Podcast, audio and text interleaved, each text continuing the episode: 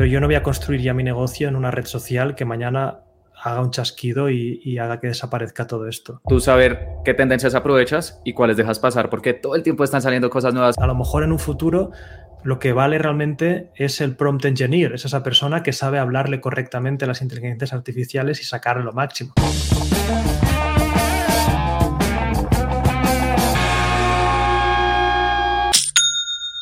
Hola BG, ¿qué tal? Muchas gracias por unirte a esta entrevista. En tu canal de YouTube eh, y en tu newsletter constantemente comparten casos de éxitos eh, de empresas. En tu opinión, ¿cuáles son las empresas que en este momento están haciendo un mejor marketing? Un mejor marketing. Interesante. A mí, bueno, a mí, a, mí, me fascina el caso siempre de Elon Musk porque es como mm. la marca personal, que ya sé que se repite mucho, ¿no? Pero no deja de ser una marca personal. O sea, el marketing que ha hecho Elon Musk Sí, tiene un buen producto, pero su distribución ha sido a través de marca personal, ¿no? Eh, ¿Qué más? Empresas que hayan hecho cosas interesantes. Al fin y al cabo, a mí me gusta también eh, entender, bueno, estas marcas jóvenes que hacen, aquí en España, por ejemplo, hay una que se llama Nude Project, que son marcas que al final han entendido los nuevos medios. Sí, hicimos un podcast. Son marcas que han entendido los nuevos medios de comunicación y como las grandes empresas aún no lo entienden, es como que se avanzan muy rápido y entienden TikTok, entienden Instagram y eso hace que puedan generar muchas visitas y mucha notoriedad que las marcas grandes, por toda la burocracia que tienen, aún no llegan. Sí, en Colombia hay una empresa que se llama Sahu y mm, ellos venden cordones para gafas y mm, están haciendo un excelente trabajo realmente en, Instagram, TikTok, eh, porque me parece que aplican uno de los conceptos que nunca cambia en marketing y es el storytelling, por lo que ellos no solamente muestran sus productos, sino que van a sus fábricas, muestran cómo es el proceso de producción, cuentan el día a día de la empresa, incluso las personas ya empiezan a generar un vínculo eh, con los fundadores. Y creo que esa es una lección que las empresas pueden aplicar hoy en día y es aprovechar redes sociales, estos nuevos medios de, de difusión que tú mencionas, ver cómo puedes no solamente utilizar lo que tú tienes o vendes, sino las historias que están alrededor, tu día a día, las personas que vas conociendo, los nuevos lanzamientos, para que las personas cada vez se involucren más contigo. Y mm, también eh, has mencionado que tienes un newsletter que se llama, em, bueno, de Emprende Aprendiendo, es, es de, un email al día, ¿no? Una cápsula, estoy suscrito y siempre llega una cápsula con diferentes consejos.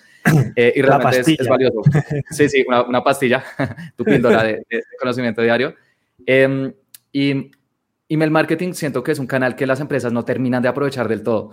Eh, desde que yo empecé marketing digital en el 2014, escuchaba email marketing está muerto o va a morir. Y hoy en día, en 2023, se sigue diciendo eso, pero tú tienes una de las newsletters de emprendimiento más grandes en español. ¿Qué consejos le darías a las empresas para poder aprovechar el email marketing para generar ventas? Sí, al final, nosotros, por ejemplo, tampoco entendíamos bien el potencial hasta que nos dimos cuenta que eh, todas las redes sociales que te piden para hacerte la cuenta. Tu correo o tu teléfono. Entonces, pensé, a ver, si todas las redes sociales están pidiendo el correo, yo por qué no hago lo mismo? Como, creo que algo saben sobre esto. Em, y, aparte es como, jolín, el, email, el, email, yo creo que nunca va a morir porque ya se ha establecido como un protocolo en el que mm, lo usas para tu trabajo, lo usas para el colegio, para la universidad, para trabajos. Es una forma, es como el, buzón que tienes en casa, em, pero digital. Eso no, va, no, nunca va a caducar. Aparte, como marketer es muy bonito si lo haces bien, porque no dependes de un algoritmo. Eh, yo he vivido todos los cambios de algoritmo de redes sociales y es terrible. Es, es una realidad que mm, yo cada día recibo gente que viene a mi canal y dice, he tenido que buscarlo manualmente porque YouTube ya no me lo recomienda. Porque YouTube decide que esa persona, por el perfil que tiene, ya no le interesa este contenido. Y yo siempre he sido de no quejarme, adaptarme, y decir, oye, mira, entiendo su juego, es lo que hay, pero yo no voy a construir ya mi negocio en una red social que mañana haga un chasquido y, haga que desaparezca todo esto. Es puro valor. Eh, si entras en los correos, mm, vas a ver que todos el máximo de valor posible en un correo para que te enamores de abrirlo todos los días. Antes nosotros teníamos una apertura muy baja y ahora ha subido mucho, porque hacer las cosas bien, aunque a corto plazo no ganes tanto dinero, eh, una, te sientes mejor contigo mismo, la gente te lo agradece, te lo agradece y creo que hay, es más sostenible en, el largo plazo. Vale, este, este consejo está excelente y es no utilizar email solamente para venta. Yo estoy suscrito a muchísimas listas de cosas que he comprado en el pasado y siempre son promociones, no lanzamientos, pero listas que a uno le aporten valor, que le den contenido de una forma semanal, quincenal o hasta mensual, pues son muy pocos, pero al final son los que uno se termina fidelizando porque son los que uno quiere abrir. Yo creo que las personas eh, nos gusta comprar y eso está demostrado, pero nos fastidia que nos vendan, por lo que esa parte de contenido ayuda a mantener una eh, relación con toda tu lista.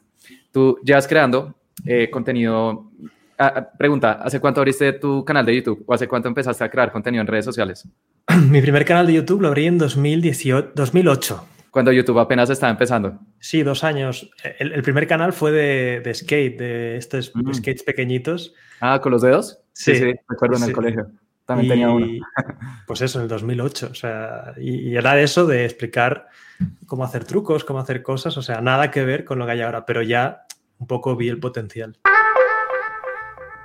¿Y mm, cómo crees que mm, cambiarán las redes sociales estos próximos años? Porque creo que has visto diferentes etapas.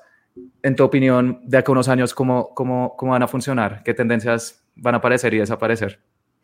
Yo creo que las redes sociales eh, ya no van a poder salir del modelo de TikTok y no solo el contenido corto, es que el creador pasa a ser secundario en TikTok. El creador importa muy poco. A mí me dices que tienes un millón de seguidores en TikTok, gente que tengo amigos con un millón de personas de TikTok, de seguidores, se creen que son...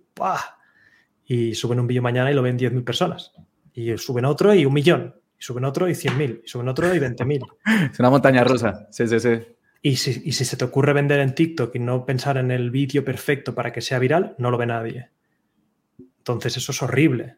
en, el correo, mm, yo mañana puedo poner una venta, si me apetece, suave a final del correo.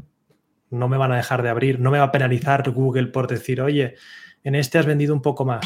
Eso hace que, el, como el algoritmo es súper potente en TikTok y va como destinado a que la gente se enganche, el resto lo han copiado y no van a poder salir de ahí. O sea, cada vez el creador va a tener menos relevancia en cualquier red y esto va a ir a, más y será un juego todavía más cansino para los creadores. Es decir, van a tener que eh, enfrentarse en cada vídeo a la audiencia para ser relevante. O sea, mm, da igual que tengas 2 millones, 5 millones, si haces un vídeo me o te pasas de moda, eh, ya no tendrás seguidores. Y eso es lo que hay. O sea, las redes sociales necesitan atención y necesitan competir entre ellas. Ok, yo creo que acá una lección importante quizás es no dormirnos en los laureles porque tenemos 10 mil, 100 mil, un millón, pensar que le vamos a llegar a todas nuestras audiencias TikTok en ese sentido fue de los primeros, pero ya se está viendo en YouTube, Instagram, LinkedIn, Twitter, en prácticamente todas que eh, sí, más que el número de seguidores, lo que importa es el impacto de tu contenido. Entonces es tratar cada contenido con la atención y el nivel de detalle que se merece, porque sabes que ya no vas a estar compitiendo solamente con pues, las personas que siguen eh, tu público, sino prácticamente con todos.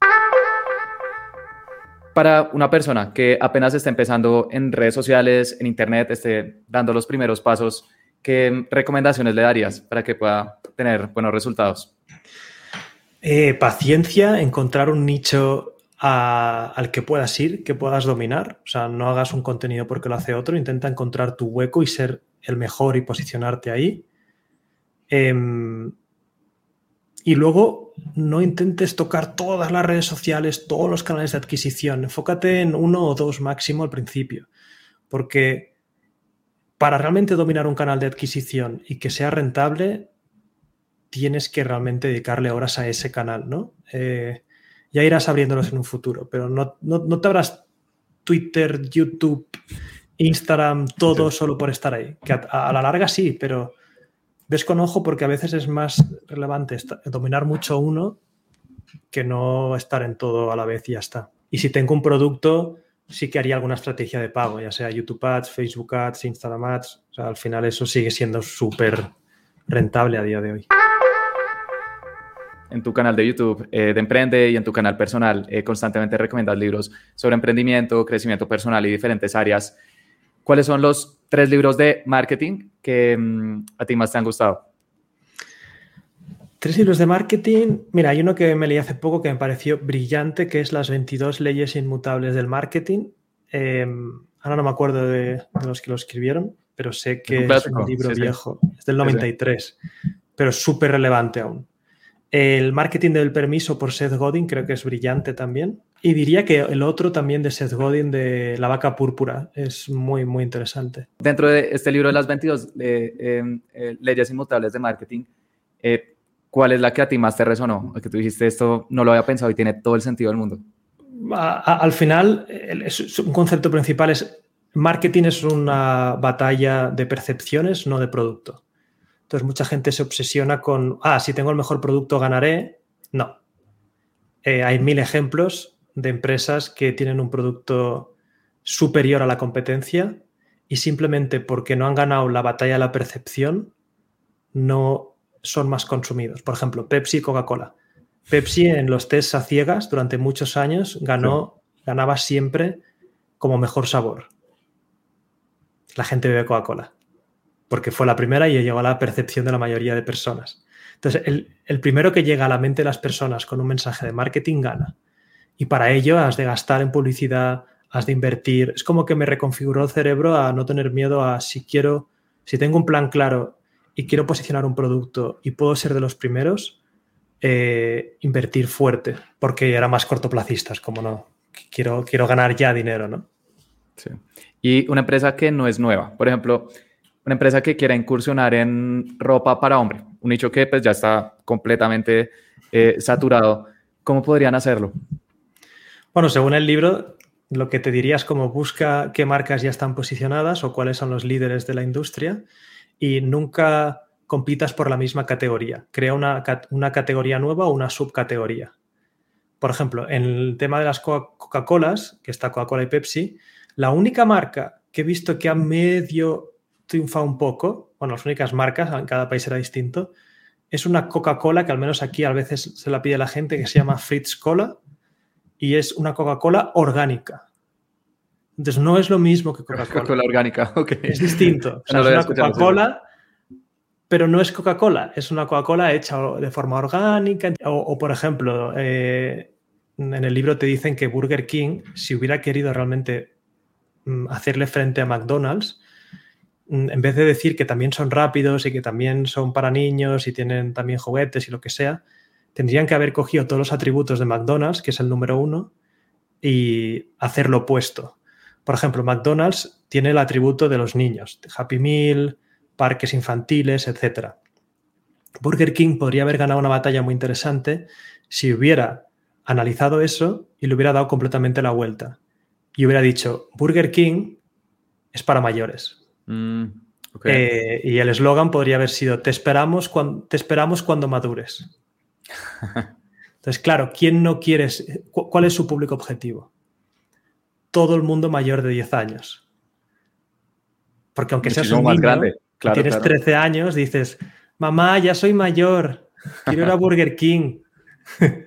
Entonces, jugadas así son interesantes. No compitas en su terreno, no vas a ganar. Si esa persona ya está en la mente de las personas, no vas a ser el segundo. No, la gente no tiene espacio para dos. Es, es como ves a otra categoría, otro posicionamiento eh, y será un juego mucho, mucho más fácil. ¿no? Si hay muchas marcas de ropa, pues haz una para un segmento o un estilo muy distinto a lo que se esté vendiendo.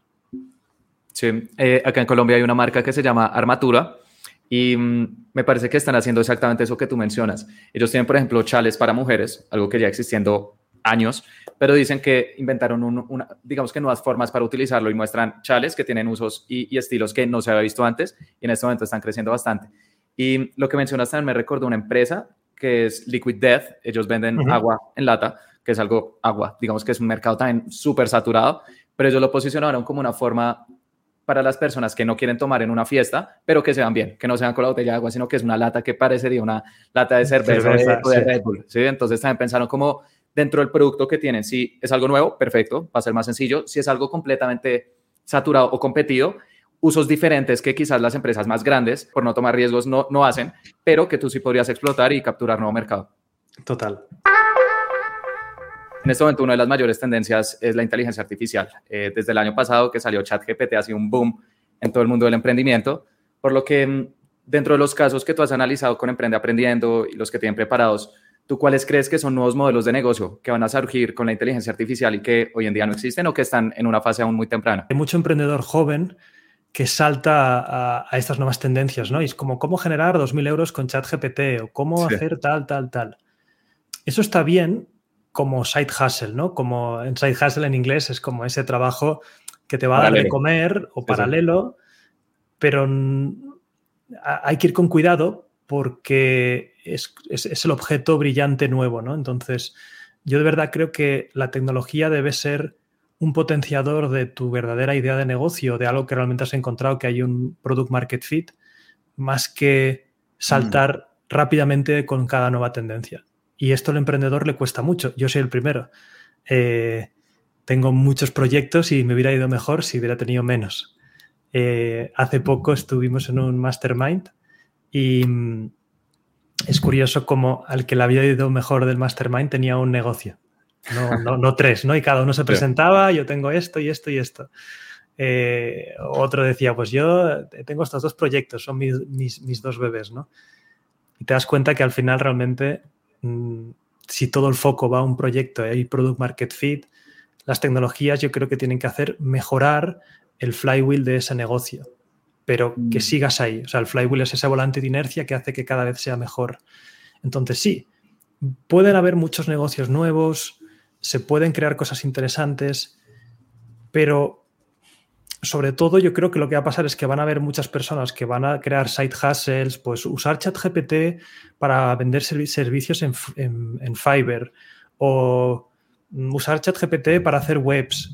Pero yo creo que los que de verdad van a sacar mucho provecho es los que todavía sigan con su negocio core, es decir, los que tengan un plan estratégico y no se muevan de ahí, y que simplemente esperen a que ChatGPT o la inteligencia artificial esté en unas condiciones de poder potenciar su negocio principal, no que desvíen su estrategia para moldarse a lo nuevo. Completamente. Em, creo que todos los años salen em, tendencias nuevas, ¿no? En este momento es inteligencia artificial, hace un año estaba el metaverso, hace también uno o dos años NFTs, criptomonedas, todo el tiempo van saliendo tendencias que igual representan oportunidades, pero en eso estoy completamente alineado contigo y es que no hay que estar como cada seis meses o cada año intentando algo nuevo porque no vas a poder construir algo que perdure en el largo plazo, sino más bien cómo puedes integrar estas nuevas tecnologías y tendencias a, tu negocio y quizás hay unas que no tiene sentido, aún no es necesario integrarlas y también puedes dejar pasar.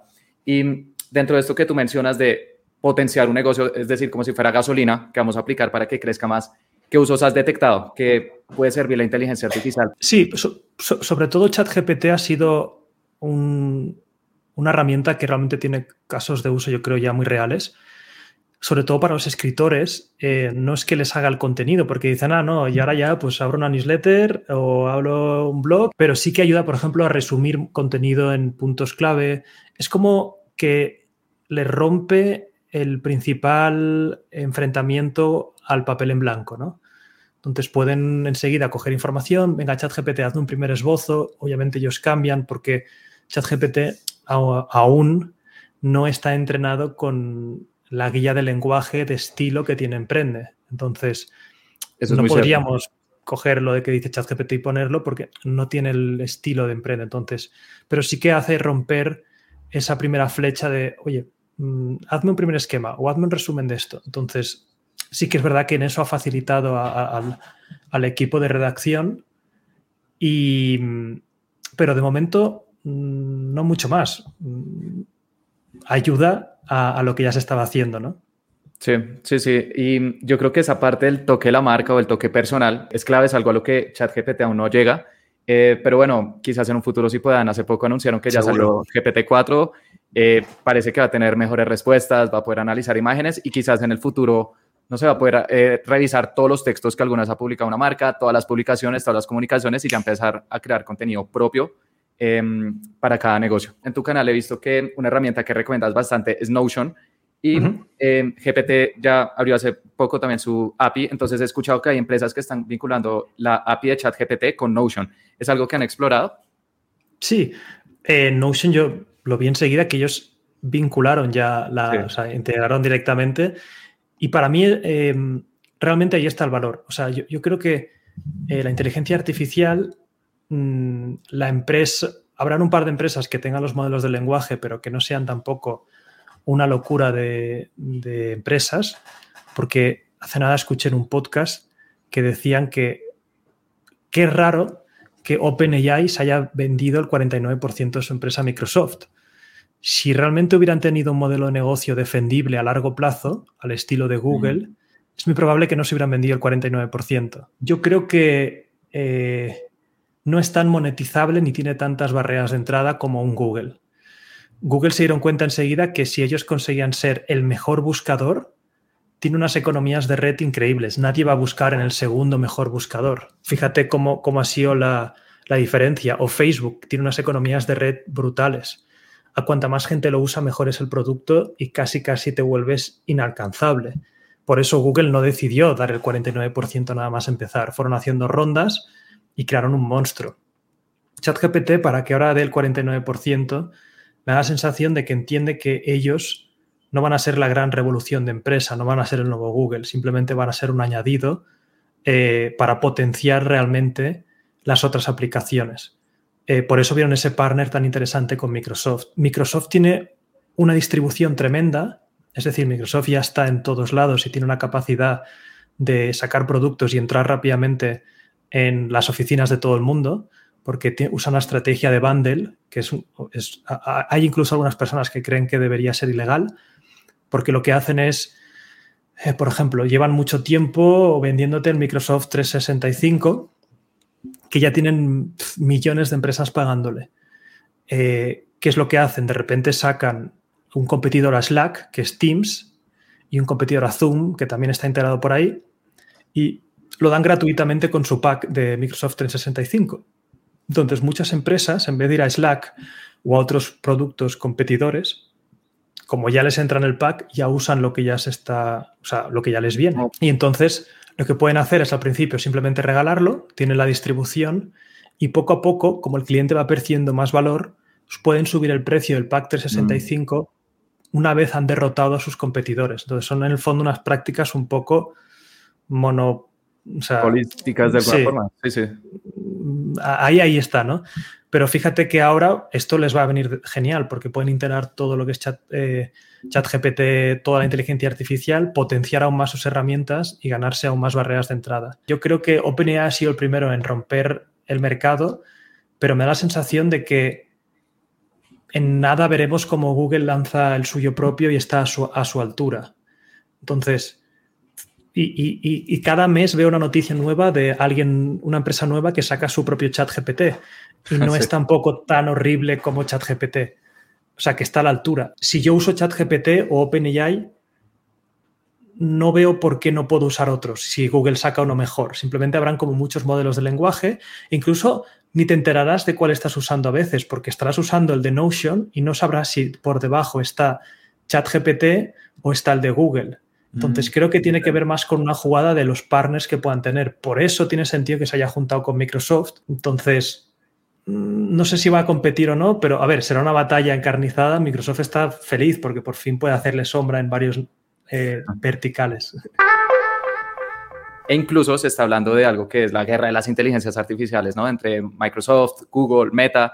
En tu opinión, ¿cuál es la empresa que está mejor parada para ganar esta hipotética guerra sobre quién domina este mercado? Eh, cada una tiene sus fortalezas y debilidades. Mm, Face Meta, por ejemplo, es el que llega más tarde a la fiesta, pero es quien más potencial creo que tiene, porque la inteligencia artificial, al fin y al cabo, son alimentar a, la maquinaria con datos, ¿no? Y Google también. Google tiene todos los vídeos de YouTube, tiene. O sea, al final, yo creo que será una guerra entre las empresas que más data tengan, por así decirlo. Eh, pero vamos, desde mi ignorancia, ¿eh? porque la verdad es que técnicamente no estoy mi puesto. O sea, a lo mejor viene un experto en IA y me dice, no, mira, es que lo que ha construido OpenAI es una locura. Pero a nivel de empresas me da la sensación de que todos están con un buen posicionamiento si quieren realmente comerse parte del pastel.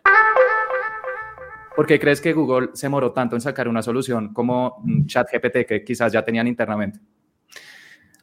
Yo creo que por dos razones. Una, para Google, una especie de chat GPT es una amenaza hacia su negocio principal, que son las búsquedas.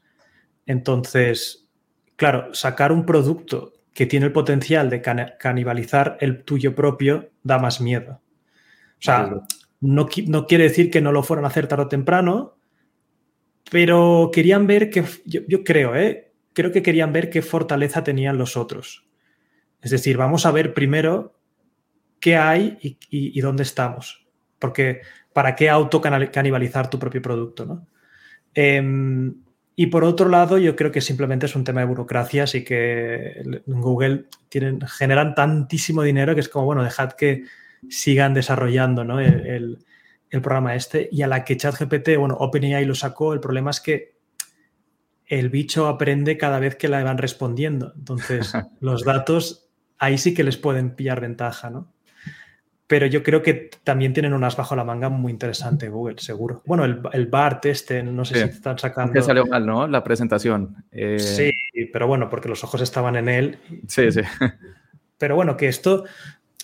A mí la sensación también de que estamos en la fase de hype inicial y sí, son una pasada estas inteligencias artificiales, pero lo humano lo que estamos haciendo ahora es darle un valor ya como lo que realmente puede hacer de aquí unos años, ¿no? Es como, los humanos somos como muy de tres pasos hacia adelante, es como, bueno, nada ya me hará la web entera, ¿no? Me hará los negocios directamente, no le diré, hazme un negocio millonario. Ojo, porque mm, no sé si va a ir tan rápido, ¿no? A mí ya me gusta, pues, primero, ver qué hace esta tecnología para tu negocio, cómo te puede ayudar, ¿no? No buscar el síndrome del objeto brillante nuevo, y, ves disfrutando de, cómo va avanzando. Porque muchas veces, mm, mira, los coches autónomos, yo hace 10 años pensaba que quedaban 10 años para que todos fuéramos con coches autónomos.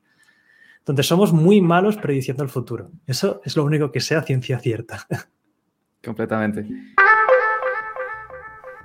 Hay personas que están eh, también preocupadas por su futuro laboral. Siento que eh, esta tecnología tiene como dos caras. Hay personas que están emocionadas por todo lo que puede surgir, pero también hay personas y con argumentos completamente válidos que están preocupados con qué va a pasar con su trabajo, con su futuro laboral. Hace unos días hablaba con una amiga que es periodista, pero se dedicó al copywriting y me decía, Felipe, pero pues con ChatGPT tengo miedo, quizás en unos meses o en unos años ya mi trabajo eh, no sea necesario. Entonces, ¿qué le recomendarías a las personas sobre mm, cómo pueden evitar ser reemplazados por estas tecnologías o, en tu opinión, realmente va a quitar tantos puestos de trabajo? Entonces, yo creo que es cambiar el chip. Es decir, oye, estamos avanzando como sociedad, ¿dónde puedo ser útil? Esa yo creo que es la gran pregunta. en esta nueva sociedad y en estas nuevas tecnologías, ¿dónde puedo aportar valor? Porque si tú en vez de pensar en mi sueldo o en mi trabajo piensas dónde puedo aportar valor al máximo número de personas con mis habilidades, con, estas con esta nueva circunstancia, ahí sí que vas a poder encontrar siempre una recompensa de valor en forma monetaria. La copywriter, pues si realmente quieres, en vez de tener, hacer una landing page al día, ahora con ChatGPT, pues hacer 10. Eh, no las cobrarás igual, las cobrarás quizá cada una menos, pero tu output es mucho mejor si estás siempre al día de las nuevas tecnologías y de lo que va pasando, es perfecto para que tú como profesional, que yo creo que es parte de tu trabajo hoy en día, porque el mundo ya no es fijo como hace 500 años, que cambiaban las cosas cada 100 años, sino que es todo muy cambiante. Entonces, parte de tu responsabilidad como buen profesional creo que es esa. Lamentablemente, cada año las cosas cambian más rápido. O sea, esto además es exponencial, los cambios van a ir a más. Y yo creo que incluso para darle un ejemplo a las nuevas generaciones y a tus hijos, aunque seas mayor, deberías abrazar este cambio. Aunque solo sea por el ejemplo que le tienes que dar a tu hijo, porque si tú crees que tu situación es difícil, la de tus hijos o la de las nuevas generaciones serán peor, porque cada vez esto va a ir a más. Los cambios no van a ir a menos y estaremos pues tranquilos. Cada dos años el profesional del futuro se tendrá que reinventar. Y si tú no has dado el ejemplo ese y dices, no, es que, ah, y te quejas de los cambios, tu hijo también lo hará. Y eso no le estás preparando para la mejor enfrentarse de la mejor manera al futuro. Vale. Y mm, las profesiones que están amenazadas de forma directa. Hace unos días encontré una empresa que se llama donotpay.com. Es una empresa estadounidense y que es un robot abogado, eh, que me imagino que ya se habrá leído la constitución, código de comercio, código tributario, todo y te puede dar consejos para tu empresa. Eso creo que puede ser una amenaza directa, por ejemplo, para los abogados. Por lo que ahí, ¿cómo crees que sea, por ejemplo, el abogado o el copywriter del futuro? Estas habilidades que requieren un conocimiento específico que se le puede pasar a una máquina. Sí, yo creo que al final mm, esto lo podríamos haber hecho siempre en la historia, ¿no? O sea, eh, cuando se inventó el tractor, había un pánico terrible de que ah, si eran 20 eh, cosechando el campo, pasaron a ser dos. Pues realmente nos cargamos mucho trabajo. Pero si te fijas, siempre nos cargamos el trabajo más mm, pesado, por así decirlo, mm, que menos nos gusta, menos intelectual. Eh, aquí, en, el, en cambio, con las inteligencias artificiales, se podría argumentar que ya no están así, porque se está cargando el trabajo bastante intelectual.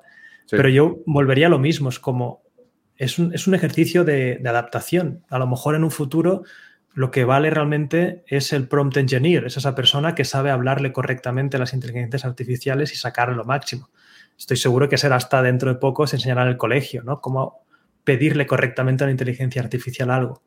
Pero ah, tenemos que entender que como sociedad, una cosa es verlo desde tu punto de vista, que a lo mejor te está afectando de forma negativa y los humanos, eh, por naturaleza, yo creo que somos bastante egocéntricos, tenemos mucha bondad que dar y creo que también somos capaces de, pensar en, el colectivo, pero por naturaleza somos bastante egocéntricos, es decir, siempre pensamos antes en nosotros y nuestra familia antes que el vecino que está en la otra esquina, pero eso es por pura supervivencia, no es malo.